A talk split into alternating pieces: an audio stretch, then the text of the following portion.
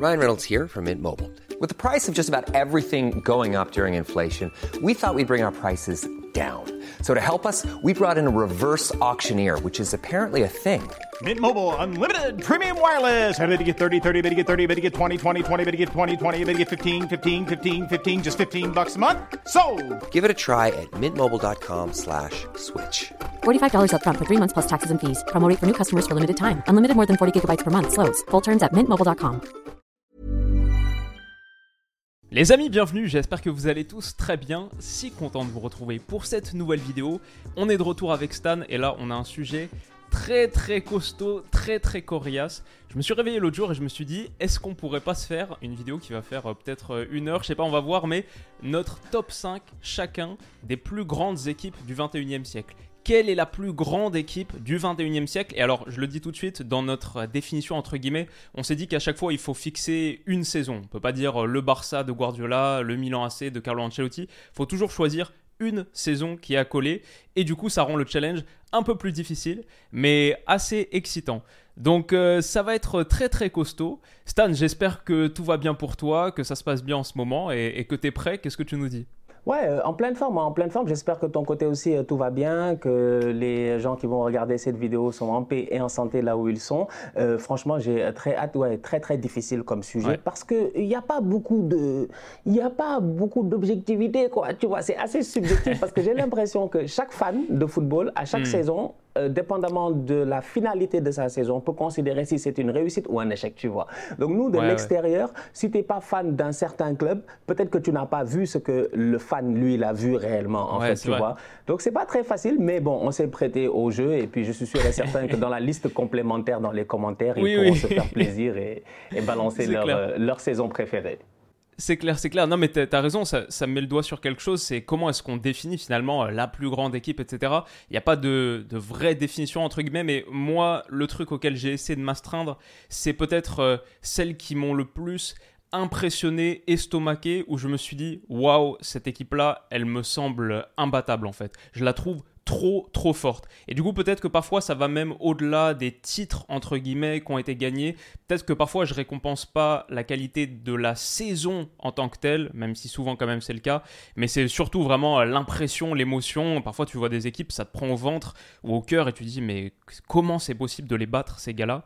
Et tu mets aussi le doigt sur quelque chose, c'est la subjectivité et je crois que euh, certains supporters seront peut-être pas très heureux, mais moi j'essaie d'être le plus objectif. Euh, Tu sais, toi on en parle souvent, euh, on n'a pas de parti pris sur une équipe. Toi Arsenal, moi l'Olympique lyonnais. Sinon tout le reste, je me considère comme absolument, absolument neutre. Je préfère pas le Barça au Real, je préfère pas le Bayern à Dortmund, Chelsea, Arsenal, etc. Tout ça, je m'en fous entre guillemets. Donc euh, voilà, juste pour, euh, pour replacer les bases. Disclaimer, coup- disclaimer de début. Ouais, c'est ça, c'est le gros, disclaimer qui peut être important parce que du coup, j'ai une première question et je, je vais juste te demander de dire oui ou non. Après, j'enchaîne et tu me diras. Mais ma première question, est-ce que dans ton top 5, tu as mis une équipe du Real Madrid? Non. ça, c'est, tu vois, ça, c'est complexe. Ça, c'est complexe parce que moi aussi, je me suis beaucoup, beaucoup posé cette question. Ouais. Et c'est chaud en fait, parce que le Real Madrid, c'est objectivement, on peut le dire, le plus grand club de l'histoire. C'est pour sûr, en tout cas, le plus grand club du 21e siècle. Il gagne 6 Ligues des Champions au 21e Mhm. siècle, même 7 si tu comptes celle de 2000, même s'il faudrait pas, parce que 2000 officiellement, c'est pas le 21e siècle. Mais bref, ils ont totalement écrasé ce début de siècle. Mais il y a que deux années finalement où ils font le doublé Liga Ligue des Champions. C'est 2016-2017 et c'est 2021-2022 juste euh, la saison dernière. Alors du coup, 2016-2017, ils font une superbe année, on est d'accord, mais ils battent pas une seule fois le Barça. Ils les jouent deux fois, ils font un nul, une défaite.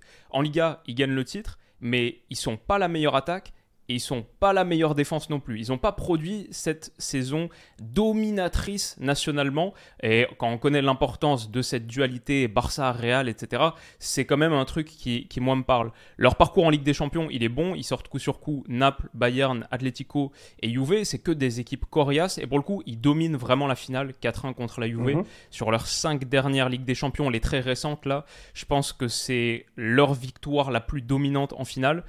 Mais typiquement, c'est une année où tu vois, quand on pense au Real Madrid, des grandes, grandes saisons, moi je pense tout de suite euh, BBC par exemple, c'est une année où ni Bale ni Benzema sont au top. En vrai, 2016-2017, c'est avant tout, avant tout Cristiano Ronaldo. Mhm. Et un peu de Isco aussi, par exemple, qui fait une super saison. Euh, Kroos, qui fait peut-être une de ses meilleures saisons au Real Madrid. Marcelo, etc. Mais surtout, surtout, la tête d'affiche, c'est Cristiano avant tout. Maintenant, c'est vrai que sur la mentalité, ils étaient dingues. Il y a quelques séquences de jeu qui sont folles. Euh, moi, du coup, pour répondre à la question que je t'ai posée, je pense que je les mets quand même, mais cinquième. Je les mets à la cinquième position. Le Real Madrid de 2021-2022, je le mets pas parce que même s'ils font la plus grande campagne de Ligue des Champions du 21e siècle, peut-être de l'histoire, euh, avec tous les scénarios incroyables qu'on connaît, toutes les équipes qu'ils rencontrent, bah, sur les tours à élimination directe, ils perdent à chaque fois un des deux matchs et ils prennent un match côté aller voir, il me semble, euh, au Santiago Bernabéu, ils prennent 0-4 contre le Mhm. Barça sur la Mhm. deuxième partie de saison. Donc euh, voilà, c'était pas cette équipe dominatrice, elle a été folle, elle nous a offert des moments fous, mais pas dominatrice. 2016-2017, du coup, voilà, je les mets cinquième dans mon classement, mais ça a été tendu jusqu'au bout et c'est parce que je savais pas forcément quelle équipe mettre à la place. Mon top 3, il est assez clair pour moi, je suis très confiant. Sur le reste, un peu moins, il y a beaucoup d'équipes qu'on pourrait citer. Mais voilà, en gros, c'est comme ça que, que j'ouvre mon top 5. Qu'est-ce que tu veux nous dire euh, par rapport à ça? Non, c'est assez compliqué parce que tout ce que tu as dit là, c'est tellement Ouais. vrai. Euh, ce Real-là, c'est une équipe qui a dominé. Moi, c'est pour ça que dit que, vrai, je disais tout à l'heure, effectivement, que si tu es fan, tu vois quelque chose que peut-être nous, on ne voit pas. Euh, moi, je me rappelle très bien, surtout de la- l'année 2017-2018, parce que Cristiano, effectivement, il est au top. Et je pense même que c'est juste après qu'il s'en va. Ouais. Parce qu'il y a des choses qui se passent, en fait, ou peut-être que lui, je pense peut-être qu'il y avait des ententes salariales, des demandes de, prolongation, plein de choses avec Florentino, etc. Peut-être qu'il n'a pas été, il s'est, il s'est peut-être pas senti à l'aise, il s'est peut-être pas senti respecté à la hauteur de sa valeur ou quoi que ce soit. Donc, ça fait qu'il y a tellement de choses qui se sont passées où je me dis que cette équipe-là, en termes de talent seulement, on peut pas beaucoup parler, quoi. Tu vois, ça reste le Real. Euh, cette semaine, ils vont jouer face à Liverpool. Euh, on ne sait pas ce qui va se passer. Ils sont capables de faire comme au match aller, comme ils sont capables aussi peut-être de faire comme lors du match face à la Juve, euh, où je me rappelle pas, ils, avaient, gagné 3-0 à l'aller et au. Retour, euh, la Juve a failli le refaire, sauf si ce n'était cette faute de Benaciala sur Vasquez. Donc c'est un Real qui a toujours été impressionnant, mais d'un autre côté, euh, ouais, effectivement, j'ai beaucoup hésité moi aussi, parce que je me suis dit, c'est pas possible, tu peux pas avoir gagné trois Ligues des Champions d'affilée. tu pas, enfin, il y a tellement de facteurs qui font que je me dis, non, attends, si on s'arrête tout de suite, on doit dire Real et puis on arrête la vidéo. Ouais. mais pour moi, ça marche pas vraiment comme ça, donc euh, je sais pas, j'ai envie de les féliciter, c'est un grand club. Encore une fois, ils vont nous surprendre sûrement, comme ils ont l'habitude de le faire. Cependant, bon, durant toutes ces dernières années aussi, j'ai pas vu de triplé. Tu vois, j'ai- pas vu de, de, de sextuple, j'ai pas vu de- de- d'une domination peut-être de A à Z sur l'année civile. Tu vois, il y a eu des hauts, il y a eu des bas, mais à la fin, ils ont gagné des, des titres. Donc, moi, je suis d'accord avec toi. Ouais, si tu les mets cinquième ou tu les mets dans ton top 5, je suis tout à fait d'accord. Ça fait du sens et je pense que là, encore une fois, vient cet aspect un tout petit peu de, de, de subjectivité, quoi, tu vois. Euh, S'il y a une autre équipe qui, moi aussi, dans ce sens-là, un tout petit peu m'a impressionné, j'ai envie de dire, parce que la liste, elle est vraiment pas facile à faire. hein. Je dis que là, Ouais. je suis- là, j'ai envie de parler, j'ai de l'anxiété. Là, c'est rare que je fasse des, des- des vidéos, j'ai de l'anxiété. Je ne sais pas quoi raconter parce qu'il y a eu tellement de grandes équipes, mais euh, j'ai envie de. J'ai envie de mettre euh, le Bayern de 2012-2013 de Jupp Heynckes. Euh, Ouais. Je pense que ce Bayern-là, moi, il m'a marqué. Pourquoi il m'a marqué? Parce que je trouve que leur saison déjà était exceptionnelle. Ils ont réussi à euh, tout gagner sur cette année-là, en fait. Ils avaient des joueurs vraiment magnifiques. Moi, je me rappelle encore une fois de Robben Ribéry. Tu as l'impression que vraiment, je pense que cette équipe-là est littéralement à son prime. C'est une équipe qui réussit en Ligue des Champions 7-1, 7-0, je sais même plus, face au Barça. 7-0, Euh, ouais. 7-0 face au Barça. Euh, C'est-à-dire un match vraiment, on peut dire ça, c'est un match référence parce que c'est des matchs qui t'ont marqué à vie. Moi, j'étais à l'université, donc j'étais pas forcément euh, dans cet aspect YouTube, vidéo, tout ça. C'était pas du tout ce que je faisais. Donc j'étais concentré sur d'autres choses. Donc quand tu, tu sors de ta concentration scolaire pour rentrer dans un match de football et qu'il t'est resté en tête, je dis bien, plus de 10 ans plus tard, c'est parce que réellement ce match-là a dû vraiment te marquer. Donc pour moi, ce Bayern-là, ils avaient dominé, ils étaient très forts. Le style de jeu était vraiment magnifique. Ça jouait très très bien, ça sortait bien le euh, euh, ballon. Donc, et puis tu avais un coach aussi, un, un qui est un tonton, qui est un vieux en fait, tu vois. Donc tu te poses des questions à savoir est-ce qu'il est capable de réinsuffler ce qu'il a eu à faire dans le temps? Et il a, il a, il a réussi à le faire encore une fois. Donc j'ai envie de dire que, je sais pas, dans mon top 5, j'ai quand même mis euh, ce Bayern-là de 2012 Ouais. à 2013. Euh, je sais pas si je les mets 5e, 4e, 3e. Ouais, ils sont Ouais. dedans quand même. Pas mal, pas mal. Ben, moi aussi, je les mettais. Moi, ils sont quatrième, justement. Donc, c'est c'est la progression euh, logique. Je les mets quatrième parce que, bah, comme tu as dit, ils font le triplé. C'est le pic de Robéry. J'ai fait une vidéo il y a pas longtemps, Mhm. Robin Robéry. Là, ils font la saison Robin Ribéry en entier. Ils sont ultra, ultra performants. J'ai le, le 4-2-3-1 là de la finale de Ligue des Champions contre Dortmund. Donc, ils Mhm. sont bien sûr les deux sur les ailes. C'est Thomas Müller en 10, Mandzukic en pointe. Le double pivot Martinez-Schweinsteiger. C'est une équipe qui est impressionnante parce qu'elle fait le record de points en Bundesliga. 91 sur 34 matchs, c'est pas mal 91 points, c'est Mhm. encore aujourd'hui le record. Et c'est une équipe qui finit avec 25 points d'avance sur le Dortmund. Et c'est pas n'importe quel Dortmund, c'est le Dortmund de Klopp qui a encore Lewandowski et qui vient de gagner les deux derniers titres précédents. Donc c'est une vraie vraie menace, ils leur mettent 25 points dans la face. Ils les jouent 5 fois d'ailleurs, Dortmund cette saison, aucune défaite. 3 victoires, 2 nuls pour ce Bayern de Jupp Heynckes. Et puis leur, leur parcours en Ligue des Champions, t'en as parlé, la demi-finale euh, aller-retour contre le Barça 7-0, Euh, en quart de finale contre la Juve, qui est une- plutôt une bonne Juve, 4-0, 2-0, 2-0, net. Ils sortent Arsenal en huitième aussi. Mhm. La finale de Ligue des Champions contre le Dortmund de Klopp, cet énorme, énorme affrontement. Ouais, c'était une équipe euh, vraiment, vraiment impressionnante, terrifiante, qui gagne tout, qui roule sur son passage. Robben Ribéry, moi j'ai un, un vrai, une partie dans mon cœur pour eux. Donc, euh, donc ouais, moi aussi je les mettais et je les mets quatrième. C'est assez bizarre, mais j'ai envie de mettre le Bayern deux fois. Euh, Ouais, moi j'ai mis deux fois. hein. Ouais, parce que pour moi, le Bayern de Hansi Flick, là, ce qu'ils font durant Voilà. la période du Covid, c'est quand même Ouais. assez exceptionnel. Parce que faut pas oublier, faut pas enlever cette période-là quand même. Oui, c'est le Final 8, oui, c'est Lisbonne, machin, tout ça, on est, on est, on est d'accord. Mais ils font quand même sextupler. Ils gagnent absolument tout sur la saison. Euh, L'équipe, elle est exceptionnelle, il n'y a absolument rien à dire. Robert Lewandowski aurait peut-être mérité son ballon d'or cette année-là s'il n'y avait pas eu le euh, Covid. Il y a tellement de choses qui se sont passées. C'est pour cela que j'ai dit, je pense qu'il y a eu un creux parce que la saison a été coupée en deux, parce que le monde s'est arrêté, parce qu'on était en confinement, parce qu'on a vécu beaucoup de choses, mais ça n'a changé en rien sur le fait que les Allemands, eux, ils étaient concentrés et à la fin, ils l'ont prouvé en remportant absolument tout. Pour moi, le Bayern, c'est vrai qu'on les voit à chaque fois, ils viennent en Ligue des Champions, ils tapent les, les gars. Dans leur championnat, ils dominent, mais il ne faut pas oublier le travail qui est fait, qui est très, très cohérent, le recrutement qui est très, très cohérent. Il y a tellement de belles choses qui sont faites dans ce club-là que pour moi, franchement, ça fait partie de ces grands clubs euh, euh, européens. Et le Bayern de Flick l'a montré en 2020, Ouais. ils ont tout raflé. Franchement, Bah, ils méritent euh, pour moi d'être euh, ouais, dans les grandes équipes, en tout cas qui m'ont marqué durant ces dernières années. Ouais, totalement, totalement. Bah, alors, je suis trop content qu'on parle du Bayern de Flick parce que justement, comme c'est plus récent, parfois c'est plus difficile. On a fait une vidéo sur ta chaîne, qu'est-ce qu'une légende, etc. On disait que avec le temps qui passe, c'est plus facile de voir qui sont les légendes. Le temps fait un peu le tri. Là, comme ça reste récent, on se demande si. Mais moi, là, avec le Bayern de Flick, on est exactement dans le cadre que j'ai fixé en intro. C'est la réponse émotionnelle, la sensation que cette équipe, mais waouh, qui peut la battre? Genre, qui peut lui faire mal en tout cas sur 90 minutes, parce que son approche était si spéciale. Et j'ai beaucoup, beaucoup de choses sur le, Bayern de Flick, mais je pense que un truc marquant, c'est qu'ils font ce début de saison. Donc, la saison, elle commence, le mercato estival précédent, ils viennent de se séparer de Ribéry et de Robben. Euh, retraite pour Robben et Ribéry, qui, qui poursuit son chemin ailleurs. Donc, c'est un moment tournant, vraiment Mhm. charnière du Bayern. Aussi, avec la fin de Kovac, le truc qui est intéressant, c'est retour de Thomas Müller dans le 11, qui avait été un petit peu mis de côté pendant un moment. Son retour, pour moi, il est vraiment, et d'ailleurs aujourd'hui encore, il est un des pions majeurs du Bayern, c'est pas pour rien.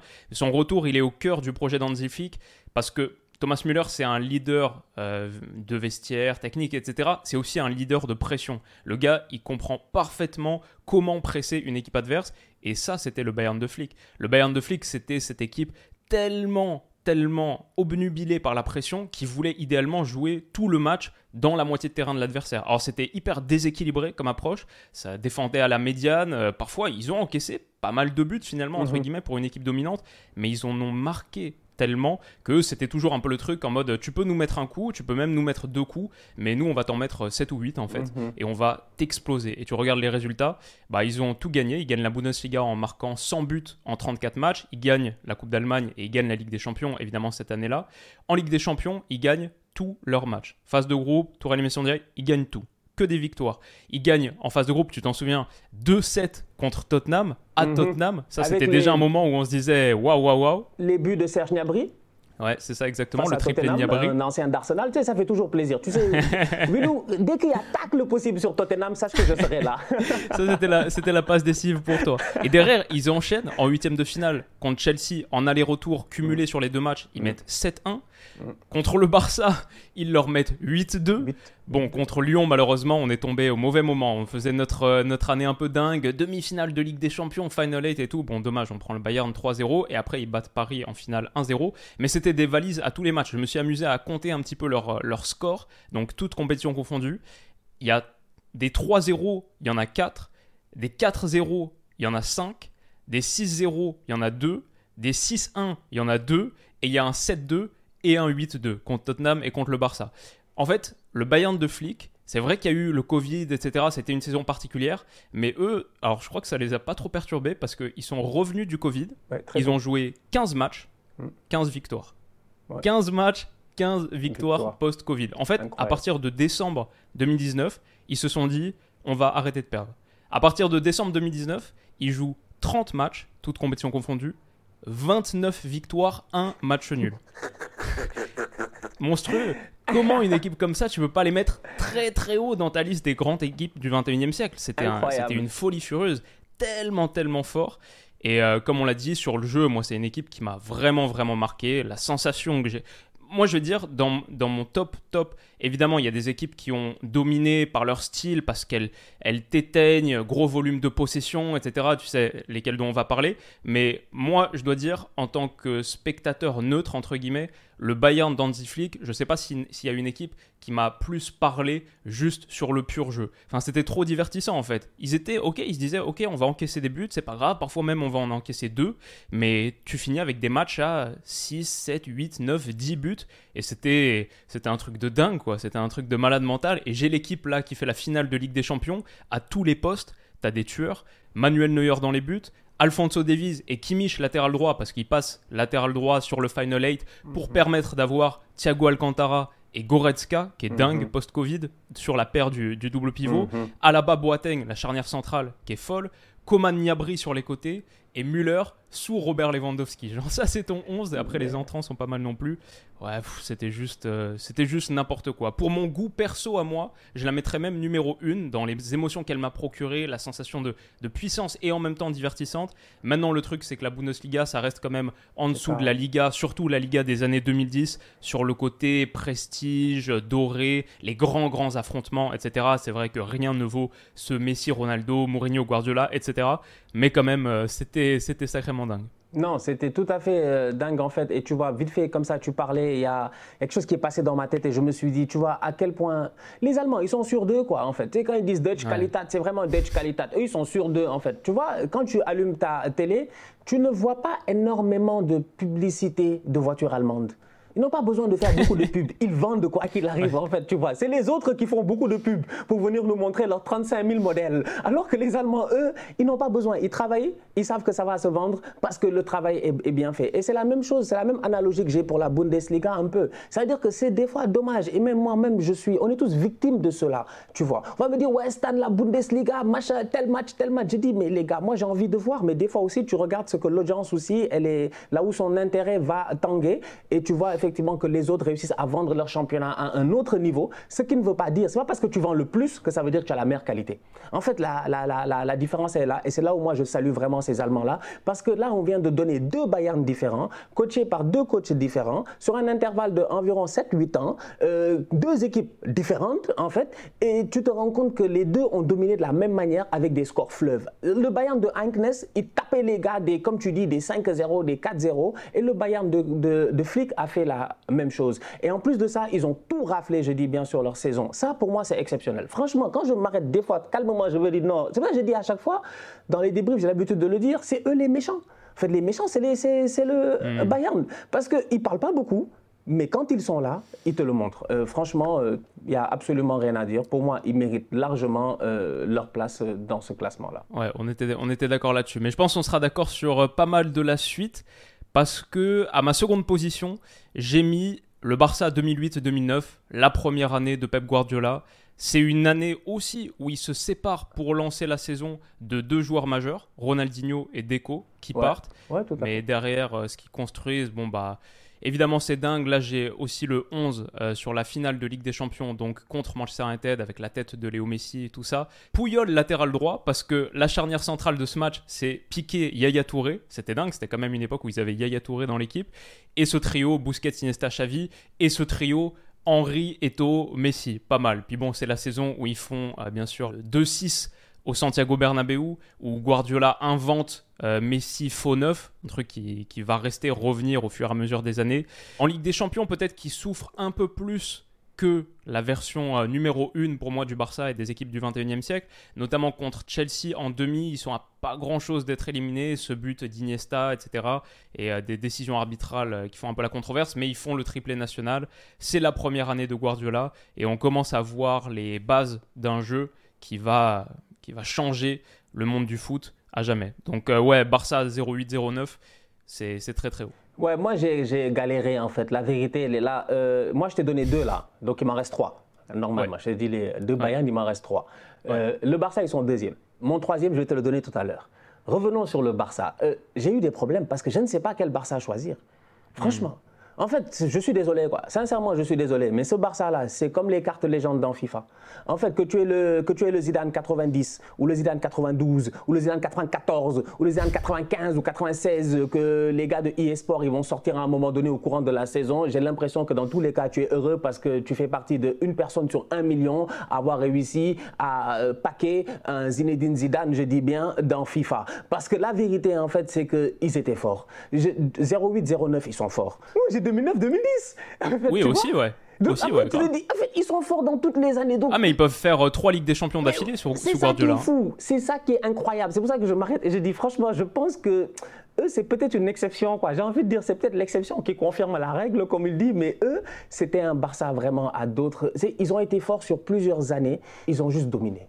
Je ne sais pas quoi dire d'autre, à part ils ont dominé. En termes de football, la référence à ce moment-là, c'était eux. Tu ramènes David Villa, c'est-à-dire que tous les enchaînements qu'ils ont fait, c'était des top enchaînements. Je, je, me suis assis devant ce Barça-là, j'ai dit, nous, on l'a vécu en live. Donc quand tu le vis en live, c'est différent. Mais tu t'assois maintenant en rétrospective, tu te dis, mais attends, ouais. ils n'ont pas fait beaucoup d'erreurs. Ils n'ont vraiment pas fait beaucoup d'erreurs. En plus de cela, même les changements, il sait qu'il doit intégrer Sergio Busquets quand il arrive. Pep Guardiola, comme tu le dis, il y a un Yaya Touré qui est indéboulonnable, qui fait partie des meilleurs, des meilleurs milieux de terrain, qui par la suite est devenu une légende absolue à Manchester City, mais il est obligé de le faire descendre en défense centrale pour pouvoir intégrer son Sergio Busquets. Et on a vu ce que Busquets est devenu par la suite dans ce trio euh, au milieu de terrain avec Iniesta et avec Xavi. Donc en fait, tu sens que Guardiola, j'ai l'impression que lui, il est venu, mais il était en avance sur nous quand il est venu. C'est pour cela que pour moi, j'ai dit, je le mets deuxième parce que mon premier, c'est un choix de cœur, pas besoin de beaucoup parler. Mais ah, d'accord. okay, mais okay. n'empêche que pour moi, je suis désolé, quoi, franchement. Et là encore, revient au point que tu as dit au début. C'est pas une question de je préfère le Barça, je préfère le Real. C'est que ce Barça-là, qu'ils aient même. Ce Barça, et la raison même pour laquelle. Je vais même continuer parce que mon troisième, c'est l'Inter de 2009-2010. Et pourquoi je mets l'Inter 2009-2010 Je m'y attendais aussi. Je sais que tu as un petit, un petit truc avec l'Inter. Ouais. Non, parce qu'ils réussissent à faire un truc moi, jusqu'à présent, ça m'a choqué. Ça m'a choqué en fait. L'Inter ne doit pas taper le Barça. L'Inter ne doit pas s'en sortir face au Barça. Mais l'Inter le fait parce que José Mourinho, c'est un bandit. Ce jour-là, il vient, il fait masterclass aller-retour. Donc, je me dis, franchement, euh, pour moi, ce Barça-là est, est hors compétition. Je n'ai pas, j'en perds les mots parce que c'était une équipe exceptionnelle, un football exceptionnel et un Messi exceptionnel. En fait, il n'y a pas. Il n'y a pas grand-chose à dire. bien. À ce moment-là, déjà, on était d'accord que c'était le GOAT, Ouais. je pense. Ok, alors euh, je vais te faire ma petite réponse sur l'Inter, te donner mon numéro 1 et après tu pourras nous parler de, de ton numéro 1, mais je crois que je l'ai deviné. Sur l'Inter, pour moi, c'est pas une des cinq grandes équipes du 21e siècle. Pourtant, ils ont fait le triplé championnat, Coupe d'Italie, Ligue des Champions. Ils ont eu quelques joueurs fantastiques à cette période, vraiment.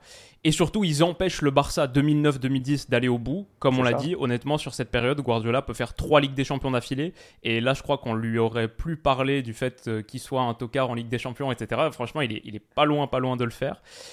Mais je l'aimais pas parce que pour moi, ils n'étaient pas cette équipe euh, dominante, euh, dominatrice. Beaucoup vibré sur euh, Diego Milito à cette époque, son doublé au Santiago Bernabéu contre le Bayern en finale, etc. Mais je l'aimais pas dans mon top 5. Je les mettrais dans mon top euh, 10, peut-être 15 des grandes équipes du siècle parce que ce triplé quand même. Je vais finir en disant que numéro 1, J'ai un peu hésité entre les deux itérations du Barça, mais pas tant que ça, parce que le Barça 2010-2011, on a parlé un peu de 2008-2009 pour l'instant, même un peu de 2009-2010, mais Barça 2010-2011, je crois que c'est la plus grande équipe du 21e siècle et sur vraiment leur force, leur capacité à soumettre l'adversaire. Il y a une vidéo de 40 minutes sur YouTube que j'ai vue en faisant les recherches. 40 minutes de phase de possession du Barça 2010-2011 qui aboutissent en début. Pour Sir Alex Ferguson, que ce Barça-là rencontre en finale de Ligue des Champions 2011, c'est la meilleure équipe qu'il ait jouée de sa carrière. Un gars qui a été sur un banc pendant 4 décennies, pendant 27 ans. Le coach d'United, il dit ça, ça dit quelque chose. C'est la vraie, vraie équipe de Guardiola pour le coup. Il n'y a plus de Henry, qui est parti en MLS Mhm. l'été, juste cet été-là. Il n'y a plus de Zlatan, comme Mhm. tu l'as dit, qui est prêté au Milan AC.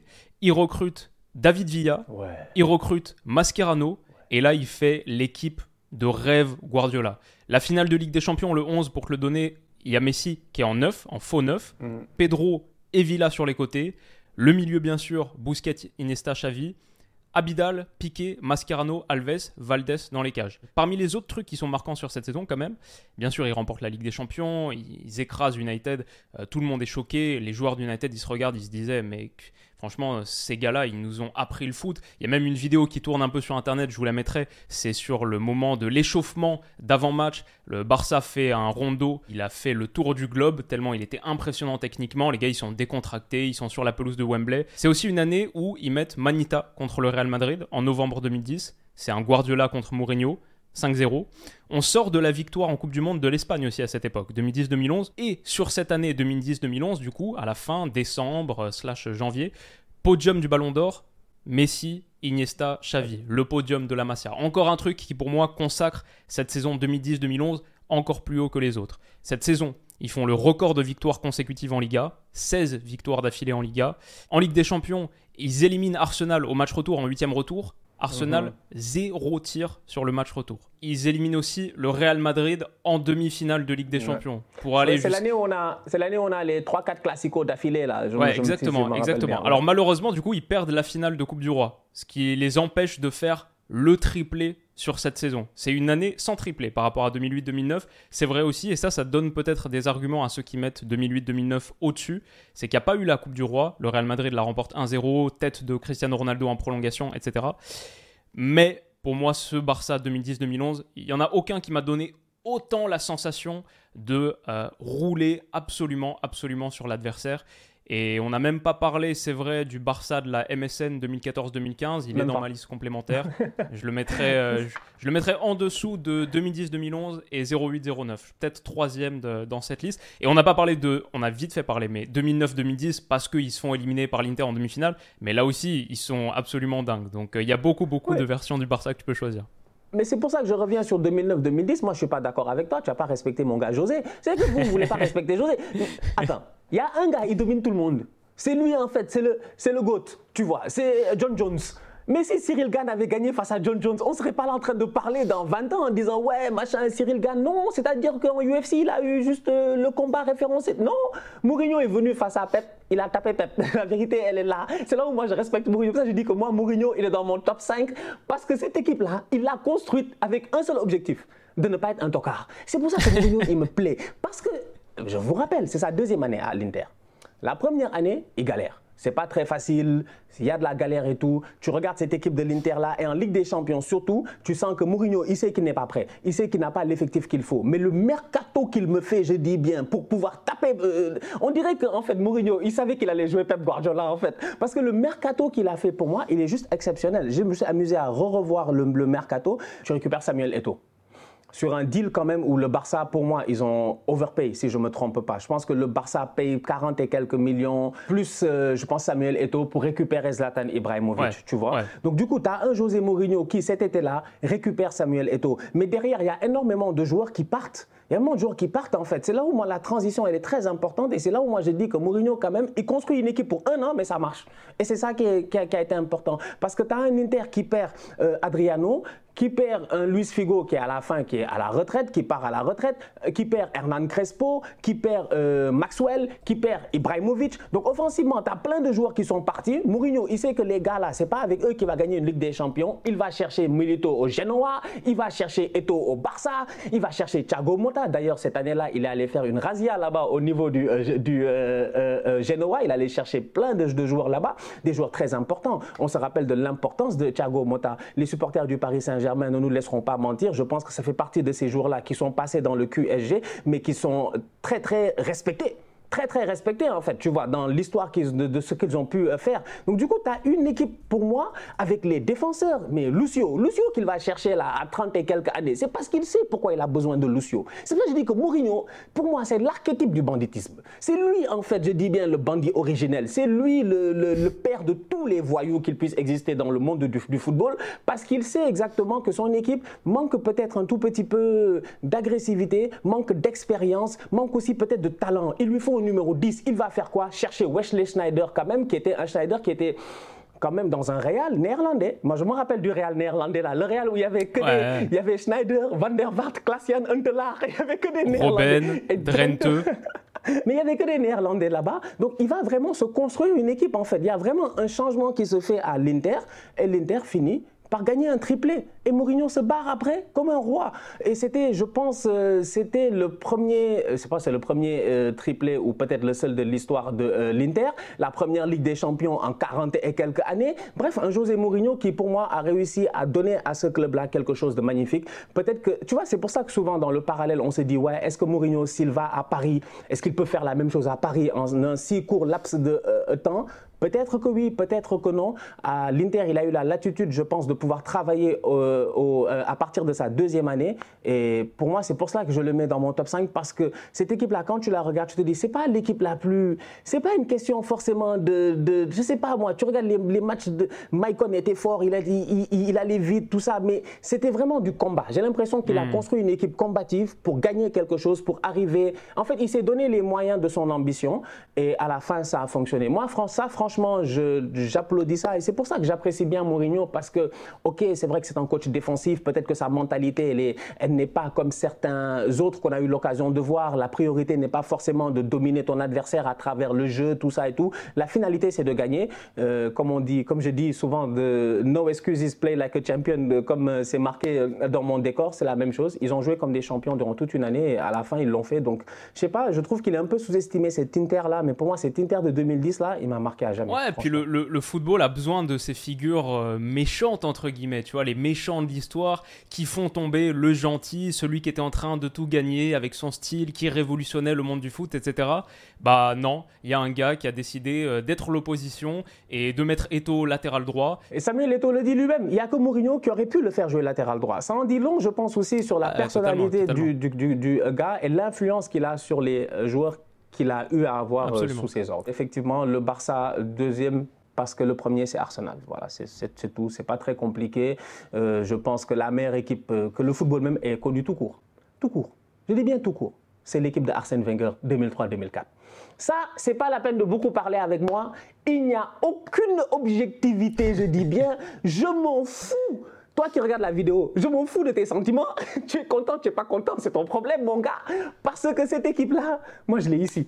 Je l'ai dans le sang, en fait. Une équipe de bandits. Comment une équipe de bandits Tu regardes, je dis bien l'équipe d'Arsenal. Non, mais quand même, franchement. Non seulement euh, c'est une équipe qui est invincible, il faut rappeler aux gens quand même que la première ligue, je pense que c'est 80 ou 92, le nouveau format de la Première Ligue. Euh, avant ça, c'est ça. Sen Wenger vient dans ce nouveau format-là et il te sort une saison vraiment exceptionnelle en fait euh, avec Arsenal. Je pense que c'est un 26-12 si je ne me trompe pas. c'est un 26-12, 26 victoires, 12 matchs nuls. Euh, une saison qui, je pense qu'elle aurait pu être encore beaucoup plus exceptionnelle si Arsenal avait réussi à gagner la FA Cup, la League Cup et la Champions League ou à aller le plus loin possible. Cependant, il faut voir aussi dans quel contexte aussi on arrive dans cette saison-là. En fait, tu vois, tu as une équipe d'Arsenal qui vient de gagner, je pense, deux ou trois FA Cup d'affilée. Donc, du coup, la priorité n'est peut-être pas forcément sur la FA Cup. Et je pense que tu as une élimination en demi-finale de FA Cup face à Manchester United. Cette élimination-là, je regardais, elle s'est passée le 3 avril 2004. Et le 6 avril 2004, si je ne me trompe pas, Arsenal joue ce quart de finale-là face à Chelsea en Ligue des Champions. Aujourd'hui, on en parle beaucoup des joueurs qui jouent beaucoup, de hmm. l'enchaînement des matchs et tout. Mais même dans le temps, c'était déjà compliqué parce que Arsène Wenger est obligé de mettre Thierry Henry sur le banc, de le reposer. Et donc, à un moment donné, tu te rends compte que c'est une équipe d'Arsenal qui arrive, après avoir quand même être en train de dominer un championnat pendant toute une année, ils arrivent en fin de, de saison, vers le mois d'avril, en étant tout petit peu fatigués. Ils n'ont pas, je dis bien, la force de pouvoir compétir sur tous les tableaux comme ils le voulaient. Et donc, à une élimination en Cup euh, face à Manchester United en demi-finale et à une élimination en quart de finale face à Chelsea. Mais ça ne change en rien sur le fait que cette année-là, pour moi, elle est exceptionnelle parce que c'est une année aussi où la première ligue change un peu. 2003-2004, euh, c'est l'année où Abramovich, il arrive comme un bandit, il achète tout le monde. On comprend même pas. Il ramène les Ranieri, les Makelele, les Crespo. Il est allé acheter tous les joueurs qu'il pouvait. C'est quand même la première saison, si je ne me trompe pas, de Cristiano Ronaldo. Peut-être que Manchester, peut-être que Chelsea, peut-être que, peut-être que, peut-être que. Et pourtant, c'est Arsenal qui domine complètement cette année-là avec un titre qui est gagné, si je ne me trompe pas, sur le terrain de Tottenham lors d'un match nul 2-2. Et si je m'amuse même à faire le 11 de départ, comme toi tu me disais, je veux dire, euh, quand même, c'était des bandits. On avait Jens Lehmann, on avait Saul Campbell, on avait Touré, le grand frère. Tu avais Lorraine Meyer, tu avais Ashley Cole, tu avais Pires, tu avais Gilberto Silva et puis Patrick Vieira. Mais un double pivot qui, franchement, à ce moment-là, c'était un des meilleurs doubles pivots, je dis bien, peut-être même au monde. Tu avais un Freddy Lundberg qui était exceptionnel sur le côté, Denis Bergkamp, Thierry Henry. Plus tard cette saison-là aussi, euh, Reyes est arrivé dans cette équipe. Bref, pour moi, franchement, en termes de football, de tout ce que tu peux offrir, c'était le plus beau, la plus belle équipe que j'ai eu l'occasion de, euh, de, voir. Moi, ils m'ont fait rêver. Et jusqu'à présent, écoute, euh, peut-être que les jeunes, ils savent pas, mais moi, je le dis à chaque fois. En chaque début de saison, je le dis. Et dès qu'il y a une équipe qui perd, je suis content. Moi, dès qu'il y a un contender qui perd, je suis content parce que je me dis, la vérité, c'est que c'est pas facile à faire, quoi. Ce que cette équipe-là a fait, faire 38 matchs, ne pas en perdre un, et moi, je me rappelle des matchs où il y a un match où on est mené 2-0 face à Liverpool, mais on les bat 4-2 avec un Thierry Henry exceptionnel. Des matchs où tu dois perdre. C'est-à-dire que tout le monde est d'accord. Arsenal doit perdre. Arsenal doit perdre aujourd'hui. Ils ne perdent pas. Ah, franchement, avant le marabout de Zidane, il y avait le marabout de Arsène Wenger. Ah, Arsenal, bien sûr, euh, je les mettais dans ma liste complémentaire. La, performance, elle est incroyable, comme tu as dit, statistiquement si rare, etc. Je crois que euh, mon esprit un peu euh, contraire me fait dire que je trouve la performance d'être invincible sur une saison rare, belle historiquement. C'est pas forcément celle qui m'impressionne le plus en mode waouh, elle a été invincible parce qu'il y a plein d'équipes, par exemple, qui ont fait une défaite dans une saison et honnêtement, c'est Arsenal, il y a plein de moments, ils auraient peut-être mérité de perdre un des matchs. Je sais que mhm. j'ai lu le bouquin de Emile Lawrence, euh, Invincible, sur le, le récit de l'intérieur de la saison, etc. Après avoir, effectivement, comme tu as dit, contre Tottenham, acquis le titre, je sais que dans le vestiaire, ils s'en foutent d'être invincibles. Genre, le match d'après, ils font 0-0, c'est contre mhm. Birmingham, et dans leur tête, euh, peu importe, honnêtement, ils peuvent perdre, le match 2-0, ils s'en foutent. C'est juste Arsène Wenger qui dit Hé les gars, attendez, on est champion, mais on a l'opportunité de faire un truc, mais les joueurs, honnêtement, sont pas vraiment à fond dans le discours. Et les autres matchs, ils enchaînent un autre match nul à Portsmouth, etc. À la fin, tu vois, ils s'en foutent un peu d'être invincibles sur le moment. C'est que après, qu'ils se rendent compte, ah ouais, en fait c'était ça le truc de cette saison. Parce que eux, mhm. dans le moment, ils veulent juste être champions, enfin, face au mhm. Manchester United, etc. Mhm. De Ferguson, être champion face à leurs gros ennemis, être champion, être champion. Et c'est quelques années plus tard qu'ils disent Ah ouais, en fait, le gros gros truc de cette saison, c'était d'être, c'est pas d'être champion, c'est d'être invincible. C'est ça qui nous fait rentrer dans l'histoire. Et du coup, la frontière entre champion, invincible, elle est tellement fine, parfois même pour les principaux concernés eux-mêmes, que euh, je sais pas, je trouve ça beau, fort. Mais moi, en tout cas, il m'impressionne moins que euh, le Bayern de Flick, le Barça de Guardiola, etc., etc. Mais clairement, je conçois. En plus, euh, voilà, c'est magnifique équipe. Moi, ah, Bergkamp, mon joueur préféré de tous les temps. Voilà, je suis d'accord. Bah oui, tu as un Thierry Henry, il te claque. Je pense sur la saison, il est à 39 buts ou quelque chose comme ça, toute compétition, 30 buts en 37 matchs de première ligue. Tu as un Wenger qui a cette nouvelle identité de jeu, qui a cette nouvelle mentalité, qui essaie de changer, je dis bien un tout petit peu, la manière de fonctionner, euh, la, manière de faire fonctionner une équipe en première ligue, qui devient vraiment un gars qui s'occupe de tout en fait, de, de tout. Tu as l'impression que Arsène Wenger, même si on doit acheter des carottes, je dis bien, pour faire des crudités, il fallait demander à Arsène combien de kilos de carottes il fallait acheter, je dis bien. Donc, tu as un gars qui s'occupe vraiment de tout, Ouais. qui est dans le micromanagement. Euh, moi, je trouve que franchement, euh, ouais, moi, après, je suis un fan d'Arsenal, bien évidemment. Il n'y a Oui, aucune oui. objectivité, comme j'ai- dit. Mais euh, c'est les années aussi où moi, je suis en pleine adolescence, où je regarde le football, Ouais, où j'ai sûr. vraiment beaucoup d'émotions, en fait. Je regarde l'équipe là et je dis, mais on est fort, en fait. On est trop fort. Mais, et on manque de chance en Ligue des Champions. On manque, je dis bien, peut-être de profondeur un tout petit peu en Ligue des Mhm. euh, Champions. Ouais, ça me fait un peu mal quand même, euh, le fait de ne pas avoir réussi à faire plus en Champions League. Mais euh, invincible. Mhm. La saison prochaine. présent. Ça arrive. Gars, c'est pour ça que j'ai dit que pour moi, Michael Arteta, il a. Michael Arteta, personnellement, moi, il me doit deux choses. Moi, je sais pas, hein, mais moi, il me doit deux choses. Il me doit un championnat et une Ligue des Champions. Franchement, franchement, moi, je, moi, j'estime aujourd'hui qu'il a, qu'il a l'effectif. Éventuellement, il a déjà un début d'effectif. Il faut qu'il continue à travailler là-dessus Ouais. à chaque mercato et tout. Mais il a aussi quand même euh, la, la comment, comment on appelle ça? Il a, il, il a la bonne génération. Je pense qu'il est au bon moment pour que cette équipe-là aille chercher une première ligue et essayer d'aller en finale de Ligue des Champions, voire gagner une Ligue des Champions durant les deux, trois prochaines années. Mais j'aimerais réitérer ça à tous les supporters. La première ligue dorée, c'est-à-dire le Golden Premier League, il n'y a qu'une seule équipe qui l'a et c'est nous. Donc en fait, vos, vos débats là que vous avez dans le quartier, il faut comprendre que franchement, nous dans le quartier, il faut nous respecter. Je Le dis, ça, je l'ai spécial. toujours dit. En Europe, c'est difficile, c'est vrai. Chelsea, tout ça, les, les autres, Liverpool, Manchester, ils ont réussi à faire beaucoup plus. Mais ce Arsenal 2004, 2005, euh, 2003, 2004, là, le maillot, tout était légendaire en fait. Tout était légendaire dans cette équipe-là. Donc, euh, ouais, pour moi, c'était c'était mon équipe. Ouais. C'est pas dans mon top 5, mais moi je trouve qu'il y a un cas très intéressant sur l'AC Milan de Carlo Ancelotti. Pour moi, c'est plutôt la structure d'ensemble du Milan d'Ancelotti qui est intéressant, mais j'arrive pas à ressortir une saison plus que les autres. Pour moi, il n'y a pas une saison où il y a cette équipe de l'AC Milan qui roule sur tout le monde et qui mérite d'être dans le top 5. Par exemple, en 2002-2003, il gagne la Ligue des Champions au tir au but contre la Juve, à Old Trafford, etc. L'année où Ancelotti découvre le 4-4 de Losange et met Pirlo en 6, Rui Costa en 10, ça marche très bien, mais ils finissent que troisième de Serie A cette année avec 9 défaites sur 34 journées à l'époque en Serie A. Donc 2002-2003, non, pour moi, c'est pas suffisant. 2003-2004, en vrai, c'est peut-être la meilleure saison de l'ère Ancelotti. Déjà, il y a Kaka qui arrive au mercato et il gagne le titre. Cette année-là, il gagne le titre en Serie A, enfin, entre guillemets. Ancelotti se met à utiliser le sapin de Noël et du coup, il fait un 4-3-2-1 où il peut mettre Gattuso, Pirlo, Sedorf, Rui Costa, Kaka et Shevchenko en pointe. Ça, c'est l'équipe très très très costaud. Peut-être moi la meilleure de, de cet AC Milan. Et en plus, Shevchenko gagne son ballon d'or cette saison.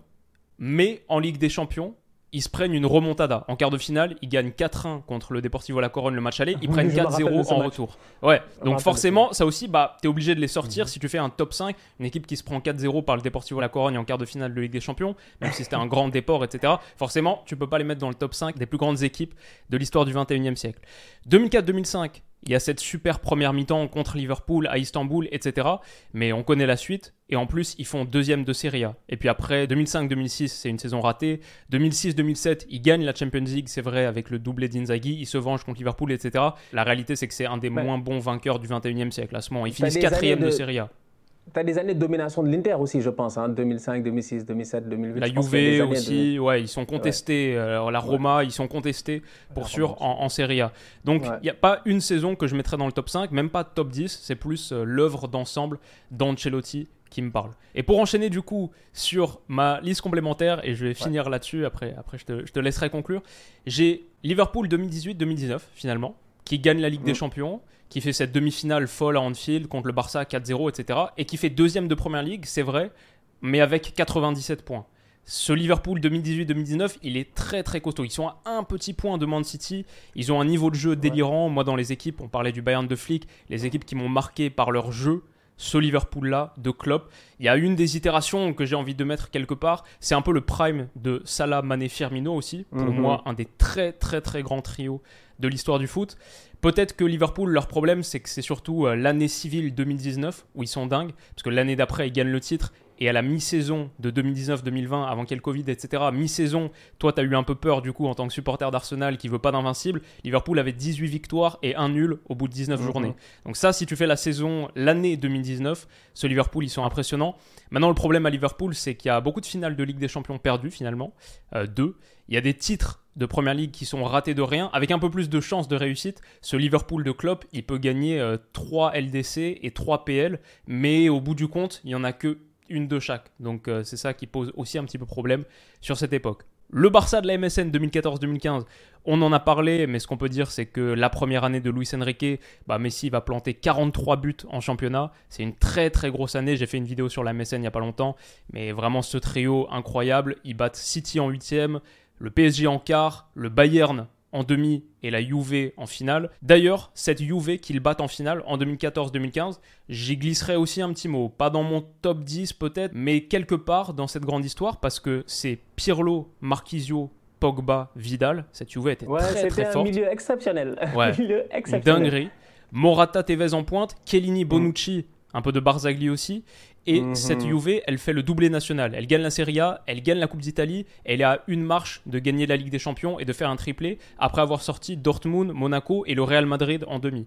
Perdre seulement contre le Barça de la MSN en finale de Ligue des Champions, ça fait quand même un sacré sacré parcours. Il y a Buffon aussi dans les cages, on n'en a pas parlé. Enfin, les deux derniers vraiment dont j'ai envie de parler, même si j'aurais pu mentionner Chelsea, il y a quelques très belles saisons, notamment époque Mourinho, mais les deux derniers, c'est Man City 2016-2017 qui fait 100 points le problème avec City pour l'instant, ça... ouais, voilà, les Centurions, ça reste la Ligue des Champions pour l'instant. Et enfin, peut-être un, tout petit mot pour le Paris Saint-Germain 2015-2016. En fait, cette ah, ah année-là, et ça, tu vois, c'est typiquement la sensation, l'impression de surdomination, qui, qui te marque quand tu suis la Ligue 1, tous les matchs, moi je regarde l'OL, etc., tous les matchs de Ligue 1, etc., le PSG cette année, ils font le quadruplé domestique, ils gagnent absolument tout sur la scène nationale, ils marquent 96 points, 31 d'avance sur le Dauphin, qui est l'OL justement. Et là, c'était l'époque où il y avait une vraie sensation d'invincibilité. Moi, j'ai jamais trouvé le PSG aussi fort qu'en 2015-2016 sous Laurent Blanc. Parce qu'il confisquait le ballon. Il prenait le ballon, tu le revoyais plus avec ce milieu, Verratti, Thiago Motta, etc. En plus, assez complet, assez bagarreur, guerrier aussi les Maxwell, Matuidi, euh, Zlatan Ibrahimovic, cette année, il met 38 buts en Ligue 1, 50 toutes compétitions confondues. En Ligue des Champions, ils sortent Chelsea en 8 Le seul problème, c'est qu'il y a Man City en quart, le 3-5-2 de Laurent Blanc, l'improvisation tactique, ça, marche pas. C'est ça. le problème. Mais je pense que le PSG, sur l'RQSI, a jamais été aussi fort qu'en 2015-2016. Et cette époque-là, Laurent Blanc, moi, je les trouvais, ils étaient impressionnants. Vraiment, vraiment impressionnants. Yo, permets-moi de rebondir rapidement sur le, le Paris Saint-Germain, là, dont tu viens de parler. Effectivement, c'est pour dire à quel point et c'est voilà, c'est pas c'est pas négatif, c'est pas péjoratif, c'est juste qu'effectivement, moi, je, je, me mets à réfléchir et je me dis, quand tu m'as dit PSG 2015-2016, j'ai bugué. Parce que moi, je. En fait, ce qui se passe en Ligue 1, Effectivement, ça n'intéresse que les gens qui sont en Ligue 1. Parce que finalement, tu te rends compte que oui, 80, j'avais oublié, 96 points, 30 points d'avance. Mais c'est exceptionnel ce que tu viens de me dire là. Alors que moi, sur cette saison-là, dès que tu m'as dit, euh, dès que tu m'as dit Laurent Blanc, j'ai pensé, ah, j'ai dit ouais, c'est quand il a foiré en, face à Manchester City. C'est l'année où je pense qu'il y, a il y a le scandale Serge Aurier, Rabiot, machin, la chicha, tout ça. Une année assez compliquée. En fait, dès que tu me dis ça, il y a, a d'autres choses qui viennent en tête. Mais c'est pas des choses positives en fait, tu vois. Mais ça change change rien, effectivement, tu as parfaitement raison. C'est vrai qu'en Ligue 1, quand même, ils étaient très, très, très, très forts. Et c'est dommage parce que cette année-là, en Ligue des Champions, et jusqu'à présent, hein, je pense que c'est peut-être une des meilleures équipes. Il y avait possibilité de faire quelque chose. Euh, si tu enlèves le, celle qui allait en finale euh, face au, Bayern avec euh, Tuchel. je suis d'accord avec toi hein, sur ta liste. moi, j'ai juste une équipe à peut-être rajouter rapidement, encore une fois. Chelsea 2005. Hmm, Chelsea 2005. Ouais. Ça, c'est ça, ça, pour moi, ce n'est pas dans les grandes équipes. Je mets pas dans le, on ne le met pas dans le top 5, comme tu dis, liste complémentaire. Mais faire une saison de football en première ligue et n'encaisser que 15 buts en 38 matchs, c'est tout. Moi, c'est juste ça. J'avais que ça à dire. Pour moi, ce en 6, c'est ça le grand banditisme. C'est-à-dire que tu n'as pris qu'un seul but presque tous les deux matchs en moyenne, et même moins, en fait. Et même beaucoup moins, en fait. Même tu as 0, quelque chose.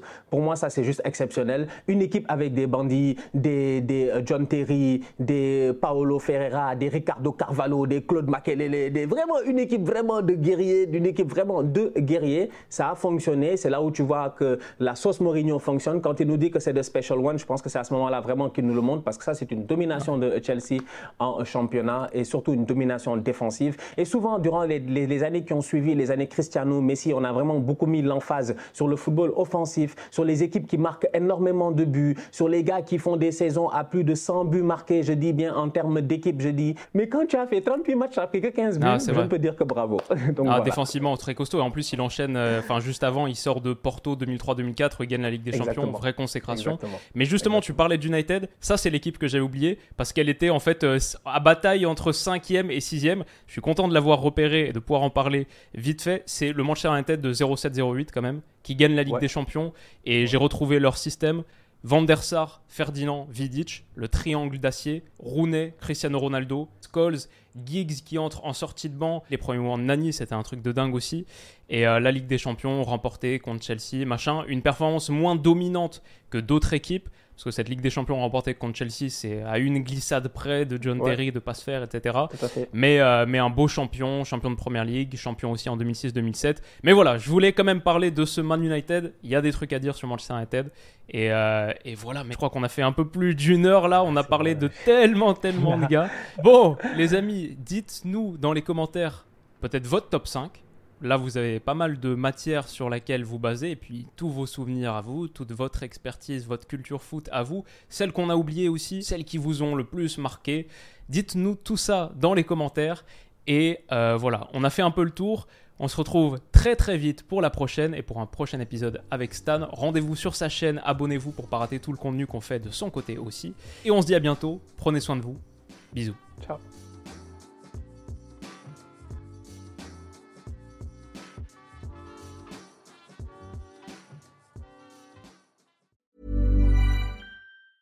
Mom deserves the best, and there's no better place to shop for Mother's Day than Whole Foods Market. They're your destination for unbeatable savings, from premium gifts to show-stopping flowers and irresistible desserts. Start by saving 33% with Prime on all body care and candles. Then get a 15-stem bunch of tulips for just $9.99 each with Prime. Round out Mom's menu with festive rosé, irresistible berry chantilly cake, and more special treats. Come celebrate Mother's Day at Whole Foods Market.